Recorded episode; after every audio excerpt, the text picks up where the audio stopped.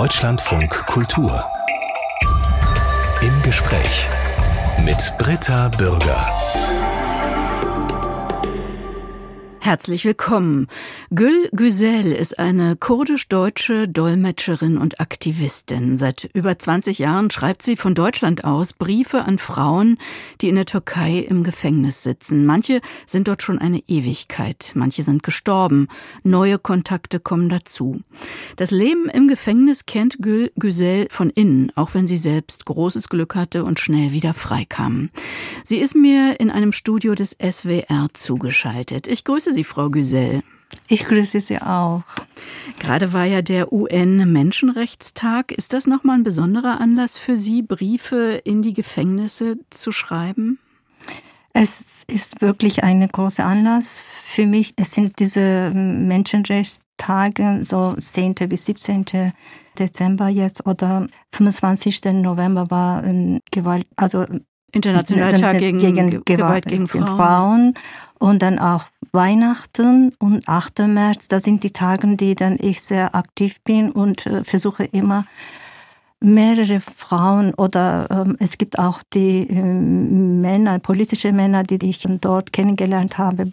Aber überwiegend 80 Prozent an die Frauen versuche Karten zu schreiben. Ich organisiere auch manchmal in meinem Umgebung so die aktive Frauen, Jugendliche, die dann auch manchmal Karten an diesen Frauen schreiben. Hm. Sie pflegen ganz individuelle Brieffreundschaften, oft mhm. über viele Jahre, aber auch mit so einer, wie Sie es gerade beschreiben, ja, so einer ritualisierten Postkarte dringt ja eine Botschaft ins Gefängnis, nämlich, ich habe dich nicht vergessen. Mit wie vielen inhaftierten Frauen sind Sie in diesem Jahr oder eben auch Männern, wie Sie sagen, in diesem Jahr per Brief im Kontakt gewesen? Es ist schwierige Zeit, dass wir gegenseitig haben, sondern ich schreibe immer, auch wenn ich keine Antwort bekomme für Weihnachten, Neujahr, die ich persönlich geschrieben habe, sind circa 70 äh, gefangene Frauen und Männer und da sind auch die gefangene Journalistinnen, die ihren journalistischen Arbeit nur machen und nichts anderes, die in Haft sitzen. Jetzt habe ich auch denen jetzt dritte Mal dieses Jahr Karten geschrieben also insgesamt für Neujahr habe ich jetzt äh, ganz alleine so circa 70 Frauen die Karten geschrieben für ein Licht in diesen dunklen Orten, so im Gedanken. Die Karten sind auch aber bunt und mache ich selber Fotos, Blumen, Bäume oder äh, schöne Orte, den trage ich auch mit, damit sie auch von draußen was zu sehen bekommen. Und die freuen sich auch so riesig, wenn sie so bunte Karten, die dann nicht irgendwie fertige Karten, sondern selbstgemachte Karten von Natur, von jetzt, also aktuell Bilder bekommen zum Sehen.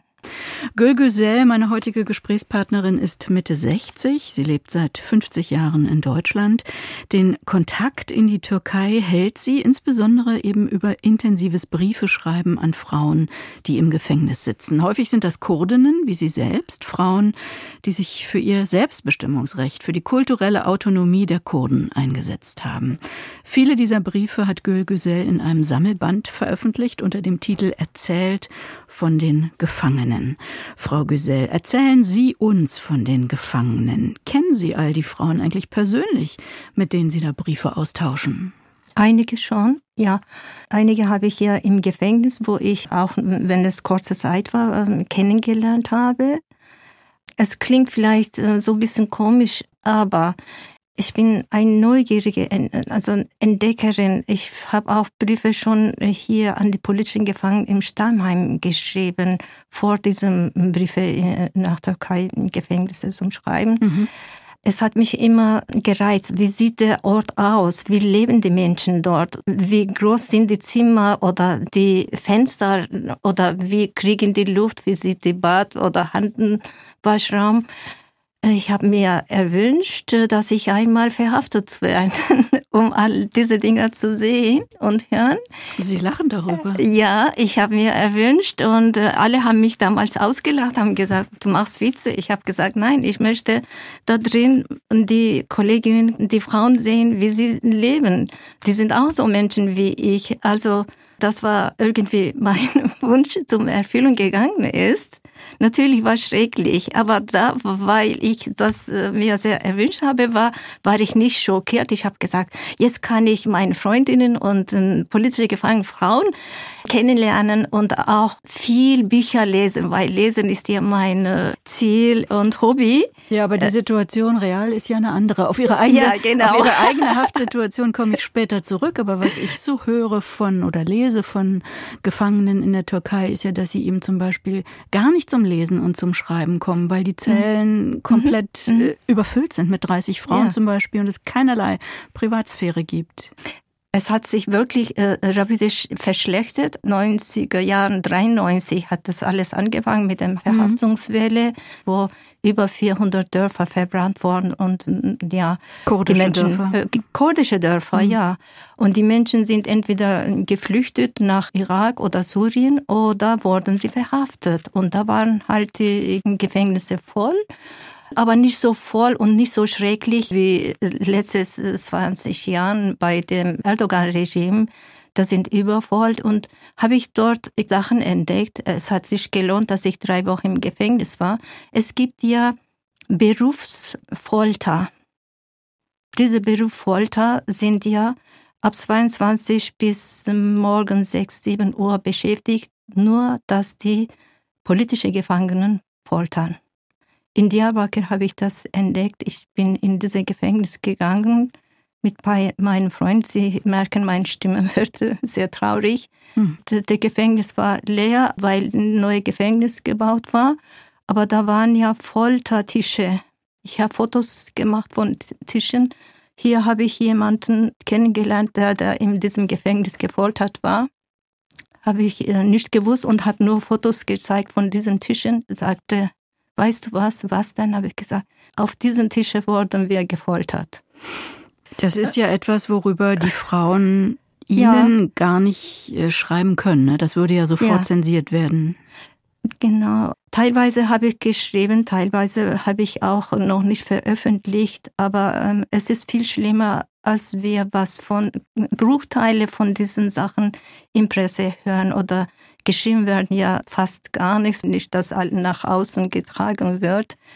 Und die Bücher, die dann gefangene Frauen oder Männer schreiben, denen wird ja das alles weggenommen, wie beispielsweise die Frau Shadia Manab, die saß ja im Gefängnis Gebse. Sie ist mein, nur meine Briefsfreundin Kontakt.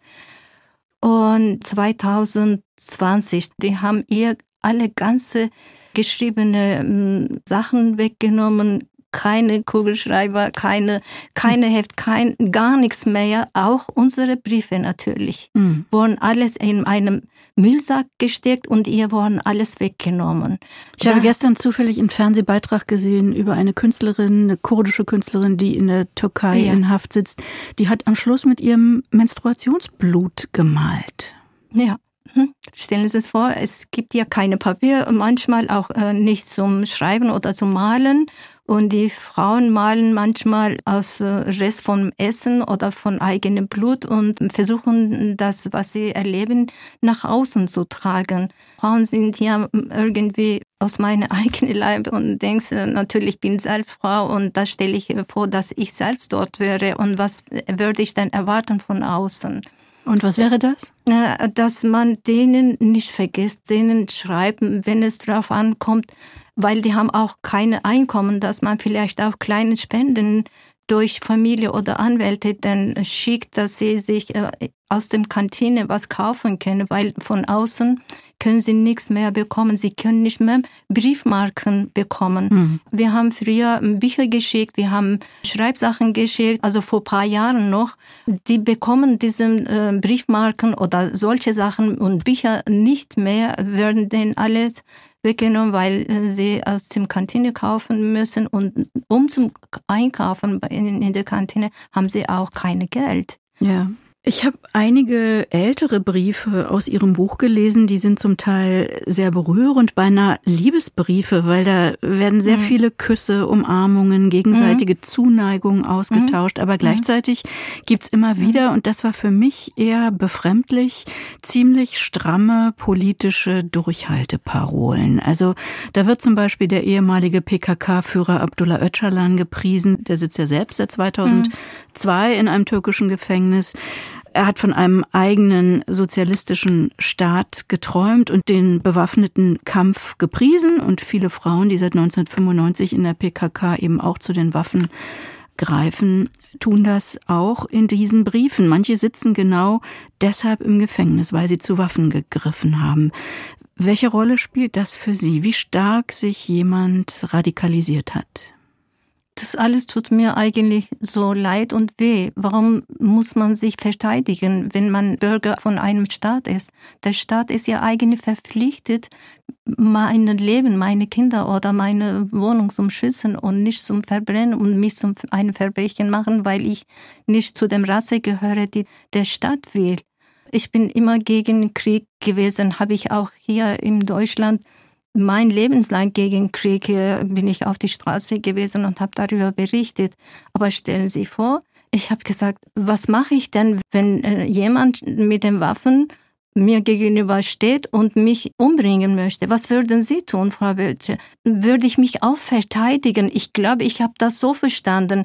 Ich möchte nicht sterben, ich möchte nicht meine Kinder ermordet werden und ich möchte den verteidigen, weil es bleibt ja nichts anderes, als sich selbst zu verteidigen. Wenn der Staat mich tötet und wenn ich noch am Leben bleibe, dass er mich im Gefängnis steckt. Ich war in der Türkei, im kurdischen Städten, ich war in Syrien, in sogenannter Rojava, ich war in Irak, das wird ja Südkurdistan erwähnt, nicht in Iran. Also in diese alle hm. Orten mhm leben ja über 40 Millionen Menschen, Kurden. Die kein gemeinsames, äh, keine, kein, kein gemeinsamen Staat haben. Nein, mhm. keine Staat, nicht Anerkennung. In der Schule müssen sie entweder Türkisch oder Arabisch lernen. Und viele sind auch nicht Muslim, die müssen auch islamisiert werden im Korankursen oder ähnlichen. Das ist eine Identität, verweigert wird von 45 Millionen Menschen. Das darf nicht Schicksal des Kurden sein im 21. Mhm. Jahrhundert. Und wenn aus dem Grund, wenn jemand sich verteidigt, was soll ich sagen? Hey, lass dich lieber sterben oder töten lassen?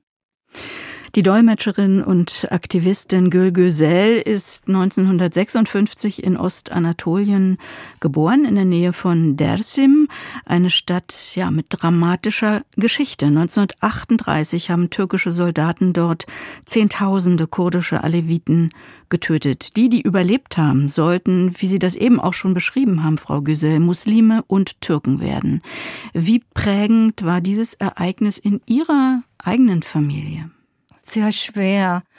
Ich bin dort geboren mit sechs Monaten, also ich wäre Baby und meine große Schwester hat mich am Rücken getragen, weil die aus diesem Ort flüchten müssen. Wir sind Aleviten und Kurden und Atatürk hatte meinen Großeltern versprochen, wenn sie Unterstützung 1915 bekommen, damals, dass sie eigenständig dort leben können mit dem, ihrer und den Graben. Aber nach dem äh, türkischen Stadtbegründung wurde alles äh, natürlich nicht wahrgenommen und meine Familie müsste den Ort flüchten, zweimal sogar. Und beim zweiten Mal waren wir in Istanbul. Ich kann mich erinnern, dass wir im Dorf waren und da waren Tiere, da waren Schafe und, und Kuh, alles eine Paradies für ein Kind mit drei und vier Jahren. Mhm. In Istanbul war alle trocken Sand. Ich habe nichts gehabt und habe ständig nur geweint. Äh, komm Mama, wir gehen zurück. Natürlich wäre das unser Tod und deswegen konnten wir nicht zurück. Aber mir wurde auch verschwiegen mit dem Zeit, dass ich Kurde bin und Alevite bin. Ah ja, also es wurde verschwiegen, nicht ja. etwa, dass Sie mit dem Satz aufgewachsen sind, sage bloß nicht, dass du Alevitin bist. Doch die Eltern haben gesagt, du darfst das nirgendwo erwähnen, weil der Papa war Schriftsteller und er hätte mehrmals Geldstrafe zahlen müssen. Das war auch in der Türkei so gewesen damals.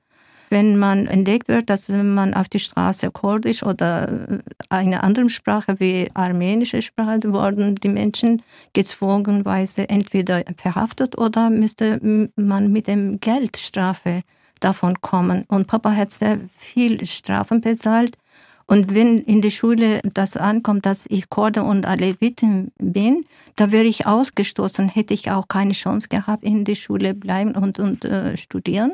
Deswegen war halt von den Eltern so gedacht, wenn sie das nicht weiß, kann, weil die Kinder sagen alles, was sie hören oder wissen, aus dem Grund wurde uns verschwiegen, dass wir Kurden und Aleviten sind. Sagt, ja. Also konkret, wenn Ihre Mutter Sie in der Schule angemeldet hat, hat sie nicht reingeschrieben, geboren in Dersim? Nein. Sondern? Ich bin in Sivas geboren, so Sarah. Ah, ja. ja, also nicht im Dersim, das steht nirgendwo in meinem, äh, also hm. öffentliche hm. Unterlagen. Das war auch Schutz dadurch, aber da wurde ich assimiliert. Ich konnte keine äh, kurdische Sprache. Ja. Wie war das für Ihren Vater? Sie sagen, der war Schriftsteller, Sprache war also mm, ja. ja essentiell für ihn. Mm. Der Papa hat sehr schwer gehabt, um das alles zu schweigen, weil er hatte Lateinisch, Arabisch, Türkisch Sachen geschrieben, aber alles irgendwie in seinem Rahmen und nicht mit uns Kindern war für ihn wahrscheinlich das alles schwer, wenn ich mir ähm, es vorstelle. Die Kinder dürfen nicht sehen, dass er Kurdisch schreibt oder ja. Sie haben in der Türkei in Istanbul äh, Abitur gemacht und mhm. sind dann, wenn ich richtig gerechnet habe, 1972 mit 16 mhm. nach Deutschland gegangen. Allein haben Sie sich da auf den Weg gemacht? Eigentlich, äh, das war gar nicht mein Ziel. Ich habe mich in jemanden verliebt, mein geschiedener Mann der ist auch äh, aus Dersim mhm. gewesen. Der hat ja Bus gehabt, so, so kleinen Bus, und der hat ja uns zum Schule gefahren jeden Tag. Und irgendwie haben wir uns äh, gegenseitig verlebt. Es war sein Wunsch, weil seine Familie hier in Köln war. Und dann habe ich mich beim Arbeitsamt gemeldet und äh, es ging alles so schnell innerhalb von einer Woche. Gastarbeiterin, sie kann äh, perfekt Englisch. Also ich war innerhalb von einer Woche in München gewesen und da hatten die Familie von meinem Mann mich abgeholt. Sie haben dann Arbeit gefunden bei Bayer in der mhm. Medikamentenherstellung, sind zur Schichtleiterin aufgestiegen. Mhm. War klar, dass Sie hier bleiben wollten oder dachten Sie, das ginge bald zurück? Nein, also viele Gastarbeiterfamilien haben diese Gedanken gehabt, dass sie ähm, zurückkehren würden. Aus dem Grund haben sie auch keine Deutsche äh, gelernt oder haben sie kein Interesse gehabt, bis heute noch. Aber das war für mich äh, klar, ich würde hier bleiben. Ich würde auch äh, nach Türkei zum Urlaub fahren, weil ich habe ja auch meine ähm, Mutter noch am Leben gehabt, ähm, Papa nicht mehr, aber meine Geschwister. Für mich war das von vornherein klar, ich würde hier bleiben, aber ich würde auch nach Türkei immer wieder fahren und das habe ich auch immer gemacht. Aus dem Grund habe ich auch am Anfang Englisch übersetzt für die ganze Umgebung, wenn sie zum Arzt oder Ausländerbehörde gegangen sind. Mittlerweile habe ich gesagt, Gül, komm, lerne Deutsch. Mhm. Und dann habe ich selbst äh, mir Deutsch beigebracht, weil wo eine Wille ist, ist auch eine Weg, sagen wir im Deutsch. ja, Sie haben sich dann ganz schön durchgekämpft. Sie haben vier Kinder bekommen. Ja. Die Ehe hat nicht gehalten. Mhm wurde geschieden. Sie mhm. sind zu ihrer Schwester nach Ludwigsburg gezogen. Genau. Mussten die Arbeit wechseln, eine eigene Wohnung finden, in der Sie heute noch leben. Sind Sie eine Kämpferinnen Natur? Mhm. Ja.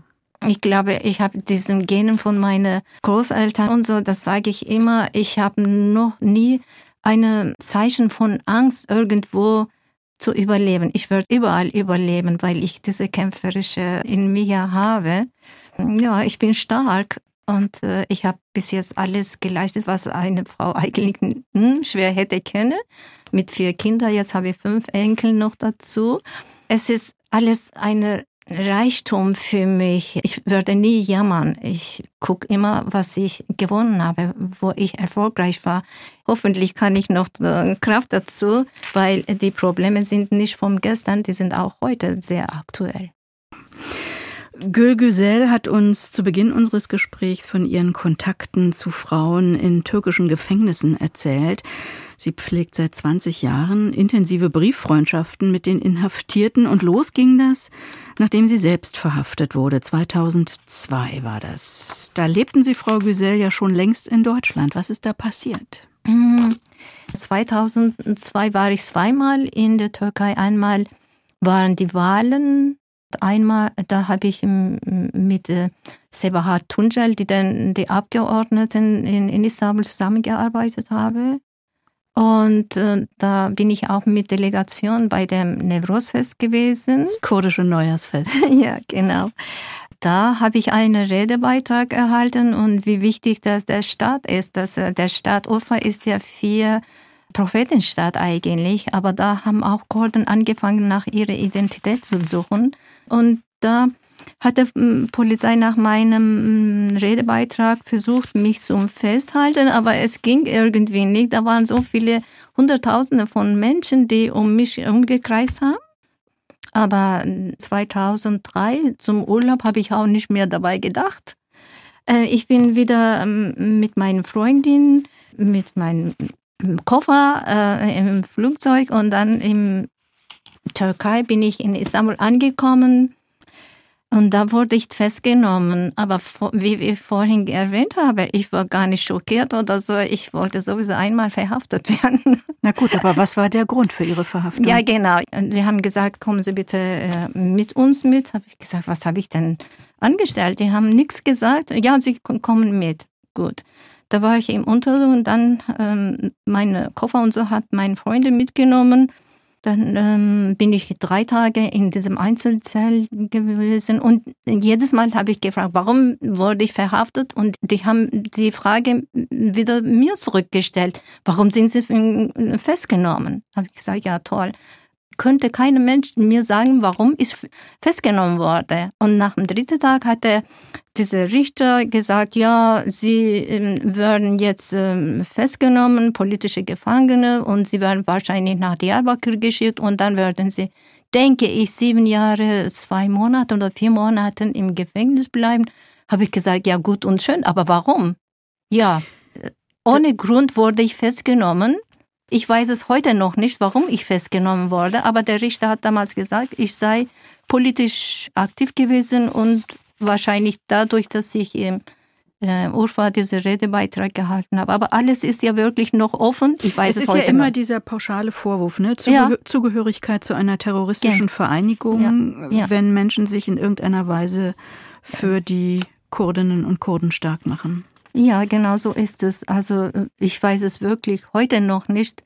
Äh, auch meine Anwältin damals, weiß ich jetzt nicht mehr, das ist 20 Jahre her, sie konnte auch nicht rauskriegen, warum ich im Gefängnis war. Und dann, ja, zwei, drei Wochen später, ich müsste Türkei verlassen. Gut, aber Sie sagen, Sie wussten es nicht, aber Sie konnten es sich, wenn Sie der Logik der türkischen Behörden ja. folgen, natürlich erklären. Ja, ich kann es mir erklären, dass ich halt bei den Wahlen tätig war mit dem äh, Sebahat Tuncel, diese Abgeordnetin, dass sie dann auch heute im Gefängnis sitzt, äh, zusammengearbeitet habe damals, haben sie wahrscheinlich festgestellt. Und dann auch dieser Redebeitrag, weil ich äh, den kurdischen ja. Menschen Nevros gratuliert habe als Delegation. Ich kann nur das vermuten, weil da war ich ja als Journalistin noch nicht so aktiv. Danach wurde ich aktiv, aber sehr aktiv. Für wen haben Sie journalistisch gearbeitet? Ich habe für mm, die Yeni Özgür Politiker heißt sie, sie ist in Frankfurt in der Nähe, war äh, da und dann auch mit dem äh, kurdischen Fernsehen. Also in Deutschland waren das kurdische Medien. Beide, wenn ich dran denke, äh, ich könnte heulen. Warum? Wenn ein Volk in eigene Land ähm, äh, als Terroristen bezeichnet werden, weil sie ihre, nach ihrer Identität suchen und auch noch in, in Europa selbst die, die Presse hier nicht zugelassen wird oder die Zeitung zugemacht wird oder hm. also wie ich gesagt habe, meine Staat sollte mich schützen und nicht als Terroristin. Und wenn, wenn ich Terroristin werde, dann ist der Staat schuld daran, weil sie mich nicht gut erzogen haben oder nicht mich unterstützt haben. Und deswegen mein Appell ist, bitte, bitte keine Menschen diskriminieren wegen ihrer Identität. Nochmal zurück zu Ihrer Haft. Sie hatten damals schon nur den deutschen Pass, keinen Doppelpass. Ähm, wie sind Sie rausgekommen? Weil ich äh, nur deutsche Pass gehabt habe. Das war mein Glück. Äh, denn mein Glück habe ich ja auch mir selber erschaffen. Ähm, ich wollte keine Doppelbürgerschaft wo ich äh, deutsche hm, Bürgerschaft beantragt habe, da hat auch Beamte gesagt, sie können beides haben. Ich habe gesagt, nein, nein, ich bin ja gar keine Türke. Warum sollte ich denn auch einen türkischen Pass, also zwei Identitäts haben? Und 2003 ähm, war Auswärtiges Amt sehr aktiv und ich glaube, das hat sehr viel mitgewirkt, weil die haben dort täglich angerufen und äh, die haben nicht nur mit dem Beamten, wo sie gesagt haben, ja, es ist hier, es geht ihr gut. Sie sind darauf bestanden, nein, wir möchten mit unseren Bürgern aussprechen. Und die haben auch mit mir persönlich gesprochen und gefragt, wie es mir geht. Und der Druck von Auswärtiges Amt war wirklich schön. Und äh, ja, da, ich glaube, ich bedanke mich immer noch zu diesem äh, Auswärtiges Amt, die dann damals so sich äh, intensiv um mich gekümmert haben. Vielleicht das hat auch eine Rolle gespielt, dass ich dann halt äh, nach drei Wochen äh, entlassen wurde. Und aus dieser eigenen Gefängniserfahrung heraus entstand dann das Versprechen, den Frauen, die Sie damals kennengelernt haben, mhm. auch weiterhin Briefe zu schreiben, nun schon 20 Jahre lang. Zuletzt kam es in der Türkei am Internationalen Tag gegen Gewalt gegen Frauen am 25. November zu vielen Festnahmen und mhm. Verhaftungen. Mhm. Gleichzeitig sind in diesem Jahr in der Türkei schon mindestens 350 Frauen getötet worden. Die Situation der Femizide ist dramatisch und im Frühjahr ist die Türkei aus der sogenannten Istanbul-Konvention ausgetreten, auch ein Zeichen für weitere Repressionen gegen die Zivilgesellschaft, insbesondere die Frauenbewegung. In der Nähe von Ludwigsburg in Baden-Württemberg, da hat die kurdische Dolmetscherin und Aktivistin Gül Güzel Wurzeln geschlagen. Was für Eigenschaften, Frau Güzel, der Schwaben haben Sie angenommen? Was ist schwäbisch an Ihnen? Es ist schön, Schwabe zu sein. Ich liebe dieses Land, äh, dieses Land und auch die Menschen. Die Schwaben sind ja geizig, hat man mir gesagt, und uh, unfreundlich. Und ich war sehr vorsichtig. Ähm, dann äh, habe ich mich hochgearbeitet. Ich bin auch im Hilfsbereich gewesen, glaube ich. Und dann ähm, bin ich in, ähm, wie heißt es, ähm, äh, Arbeiter. Sie haben sich gewerkschaftlich engagiert. Gewerkschaft, genau. Hm. Danke Ihnen. Mir bleiben manchmal die Wörter, weil ja, ich so viel im Problem. Kopf habe.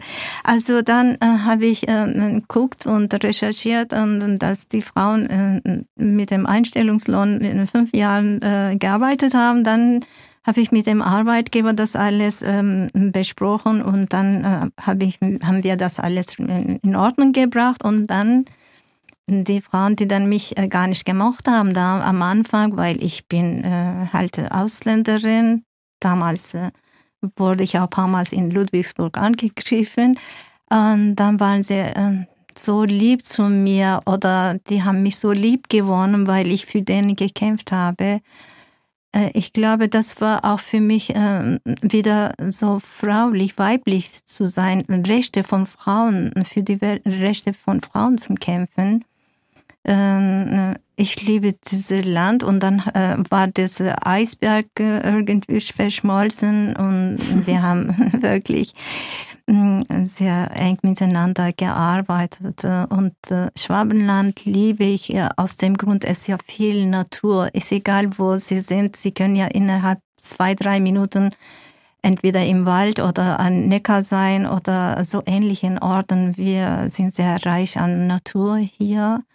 Äh, deswegen bin ich so sehr lieb hier. Also ohne Stuttgart wird mir das Leben schwer, weil Stuttgart habe ich ja immer vermisst und würde ich vermissen. Ohne Stuttgart würde ich nicht leben. Das ist meine, äh, also nicht nur hergesagt, das ist ja Stadt meinem Herzens. Hm. Und ja. Ich habe gesagt, in der Nähe von Ludwigsburg, irgendwo dazwischen, ja, zwischen ja, Ludwigsburg ja. und Stuttgart. Hm. Ja, genau. Dazwischen wohne ich, aber ich bin tagtäglich im Stuttgart. Ah, ja. Also äh, ja. Sie sind ja staatlich geprüfte Dolmetscherin. Mhm. Für welche Sprachen?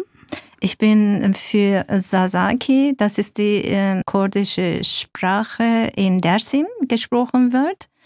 Und Kurdisch, das ist die allgemein kurdische Sprache und Türkisch. Also Sasa und äh, Kurdisch, Kurdisch, diese Sprachen, die Sie sich selbst ja erst aneignen mussten, weil Ihnen selbst das äh, verwehrt wurde als Kind. Genau, genau. Wo eine Wille ist, ist auch eine Weg, sagen wir Deutschen, ja? Nochmal, ja. Ja, ähm, äh, ich habe äh, Sasaki von meiner Schwiegermutter gelernt. Ähm, sie wollte das nicht, weil sie manchmal Kinder beschimpft hat, also die Enkel, und ich sollte das nicht verstehen. So, aber ich bin hart geblieben, habe hab ich dann doch gelernt. Ich kann nicht so wie eine Angeborene, aber ich kann gut Sasaki sprechen und kurdische Sprache äh, genauso, das ist meine Muttersprache, aber meine Mutter hat mich auch mir auch verweigert, weil ich sie wollte nicht, dass ich äh, Kurdisch spreche und entdeckt würde, vielleicht, äh, dass es mir hinterher schlecht geht. Habe ich äh, in Deutschland, deswegen bin ich sehr gerne in Deutschland. Ohne Deutschland hätte ich meine Identität gar nicht so bearbeitet und ich wäre heute nicht Gülgesell, was ich heute bin. Als Dolmetscherin bekommen Sie ja auch Einblicke in viele Schicksale. In was für, ah. in was für Angelegenheiten äh, werden Sie da gerufen? Also die Angelegenheiten sind ja überwiegend äh, häusliche Gewalt, äh, Sachen von Frauen aus diesem Länder und auch ähm, Asylbewerber. Mhm.